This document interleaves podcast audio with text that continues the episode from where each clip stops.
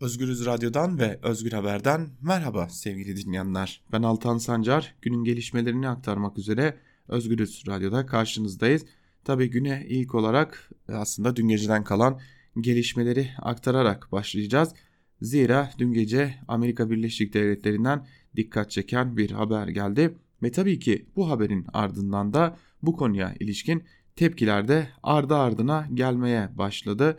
Neydi bu haber? Amerika Birleşik Devletleri Senatosu görüşülmesi tam 3 kez durdurulan Ermeni soykırımını tanıma tasarısını görüştü, oyladı ve kabul etti. Tabi Türkiye'den de bu konuya ilişkin ardı ardına tepkiler gelmeye başladı.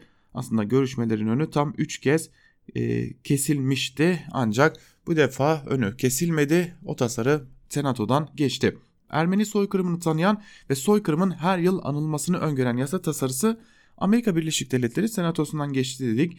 Demokrat senatörlerden Bob Menendez sosyal medya hesabından yaptığı duyuruda Ermeni soykırımını tanıyan ve anılmasını öngören tasarımız az önce Amerika Birleşik Devletleri Senatosu'ndan geçti paylaşımında bulundu. Tasarı 29 Ekim'de de ABD Temsilciler Meclisi'nde onaylanmıştı. Senato'dan da geçen tasarı şimdi ABD Başkanı Donald Trump'ın imzalaması için ofisine gönderilecek.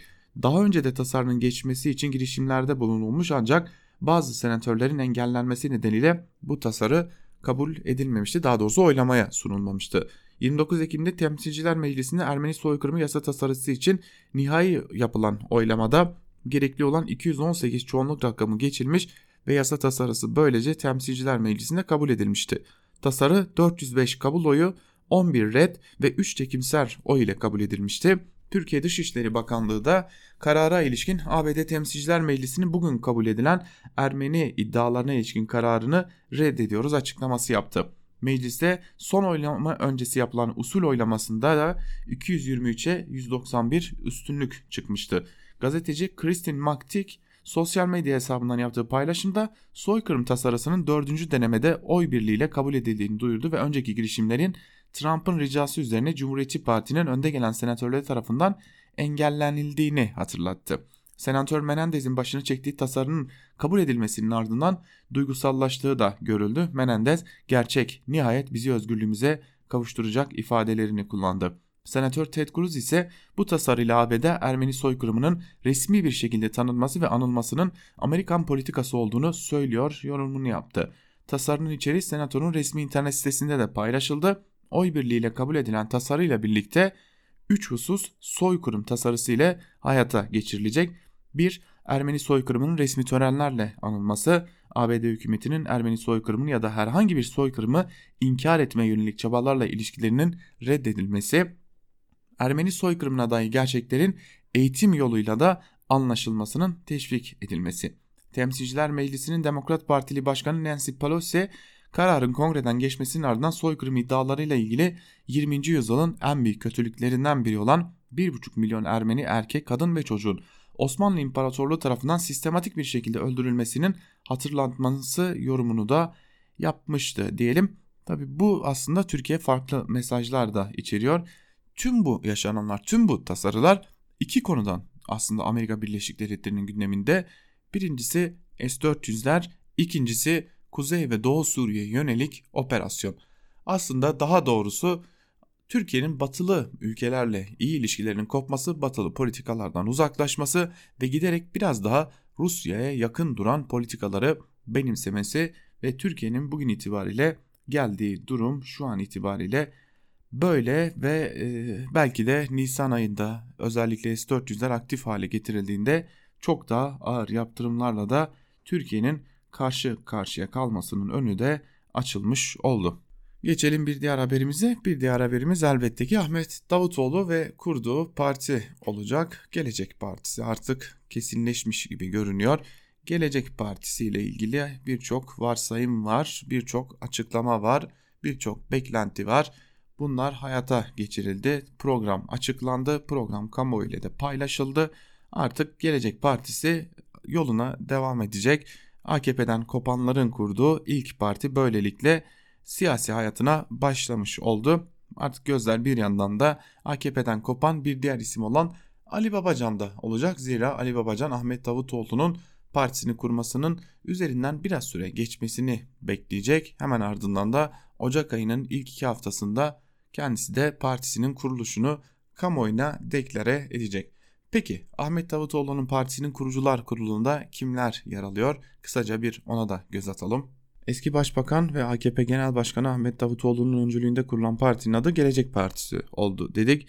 İçişleri Bakanlığı'na başvuru yapan Davutoğlu'nun başını çektiği partinin kurucular listesinde tam 154 isim yer aldı. Partinin adresi olarak Davutoğlu'nun görüşmelerini de gerçekleştirdiği Beysükent'teki ofisi gösterildi. Kurucular kurulunda yer alan 154 isimden yalnızca 30'unun kadın olması ise dikkat çekti. Yani tam 124 erkek 30 kadın bulunuyor yani kadının yine siyasette adı yok. Peki dikkat çeken isimler ne, kimler? Eski AKP'li Hayhan Seferüstün yine eski AKP'li bir dönemde Diyarbakır'da e, silah satıcılığı da yapan Cuma 3 Cuma İçten, Mustafa Baloğlu, Nuray Sağıroğlu, Etyen Mahçupyan, Feramuz Üstün, Hakan Albayrak, Halime Bayrak, Halime Polat, Yusuf Ziya Özcan, Nihal Olçok gibi dikkat çeken isimler de yer alıyor bu partinin kurucular kurulunda sevgili dinleyenler. Şimdi bir Doğu Akdeniz'e uzanalım zira orada da dikkat çeken bir gelişme var. Onu da sizlerle paylaşalım. Türkiye ile Libya arasındaki deniz yetki alanları sınırlandırmasına dair mütabakat muhtırasının imzalanmasının ardından Fransa, İtalya ve Kıbrıs yönetimi yani Türkiye'nin tabiriyle Güney Kıbrıs Rum yönetimi Doğu Akdeniz'de bir askeri tatbikat başlattı. Güney Kıbrıs açıklarında yapılan tatbikatta Fransa, İtalya ve Rum yönetimi savaş gemileri de katıldı. Bu gemilere savaş helikopterleri de eşlik etti. Rum Savunma Bakanlığı tarafından basına dağıtılan fotoğraflarda Fransız ve İtalyan gemilerinin fotoğraflarına da geniş yer verildi. Rum Savunma Bakanlığı'ndan yapılan açıklamada tatbikatta ekiplerin operasyonel kapasitelerini iyileştirmeyi amaçlayan manevralar gerçekleştirildi. İletişim ve anlayış düzeyi arttır, artırıldı. İşbirliği ruhu teşvik edildi dendi. Tabi İtalyan gazetesi La Repubblica'ya konuşan İtalya yetkilisi ise tatbikat öncesinde Ankara'ya mesaj açıktır. Bayrağımızı göstermemiz gerekiyorsa hazırız demişti. Üçlü tatbikatın son aşamasının da bugün tamamlanması bekleniyor sevgili dinleyenler.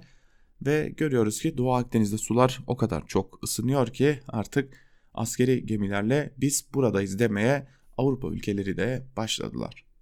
Şimdi yine dün akşama uzanacağız. Ankara'ya bakacağız. Ankara'da Şilili kadınların isyanını temsil eden aslında tüm dünya kadınlarının isyanını temsil eden Las Tesis eylemi vardı. Ee, yine sözlere takıldılar sevgili dinleyenler. Polis müdahale etti, kadınları darp etti. 8'i kadın, 9 kişi gözaltına alındı. Ee, yine burada kadınlara ciddi şiddet uygulandığı görüldü. Kadınların kendi arasında özellikle bana da tekme attı, bana da tekme attı şeklinde konuştuğu görüldü. Polis hiçbir şekilde bu eylemin gerçekleştirilmesine izin vermedi ve e, Türkiye'de neredeyse her gün kadınlar katledilirken kadınların yaşananlara isyan etmesine aslında izin verilmedi. Tekrarlayalım 8'i kadın 9 kişi gözaltına alındı. E, gözaltına alınanlar emniyetteki işlemlerin ardından serbest bırakıldılar. E, çeşitli kadın örgütlerinden isimlerdi gözaltına alınanlar. Böylelikle İstanbul'dan sonra Ankara'da da Lastesis eylemine polis izin vermedi ve böylelikle e, dünyanın her tarafında bu eylemler gerçekleştirilirken izin verilmeyen tek yerde Türkiye oldu. Hemen bir Bolivya'ya bakalım zira Bolivya'da da dikkat çeken daha doğrusu Bolivya'yı ilgilendiren bir gelişme var. Darbeyle devrilen Bolivya Devlet Başkanı Evo Morales'in Arjantin'e iltica ettiği açıklandı. Açıklama yapan Arjantin Dışişleri Bakanı Felipe Sola darbeden sonra Bolivya'da geçici devlet başkanı olan Yenini Anez'in de hükümetinin tanınmayacağını kamuoyuna duyurdu. Biliyorsunuz Bolivya'da uzun süren e, sokak eylemlerinin ardından daha doğrusu tetiklenen sokak eylemlerinin ardından ordu bir darbe gerçekleştirmişti ve Bolivya'nın Bolivya Devlet Başkanı Evo Morales istifaya zorlanmıştı. Morales istifa ettikten birkaç gün sonra da Meksika'ya gitmişti. Meksika'da bir süre kaldıktan sonra da Arjantin'e geçtiği açıklandı ve Arjantin'de de iltica başvurusunda bulundu. Arjantin yönetimi de darbeci yönetimin tanınmayacağını kamuoyuna deklare etti. Evet sevgili dinleyenler biz de bu haberiyle birlikte Özgürüz Radyo'da Özgür Haber'in şimdilik sonuna gelelim. Günün ilerleyen saatlerinde gelişmeler oldukça bu gelişmeleri sizlerle paylaşmayı sürdüreceğiz. Bizden şimdilik bu kadar. Daha iyi gelişmelerle karşınızda olabilmek umuduyla hoşçakalın.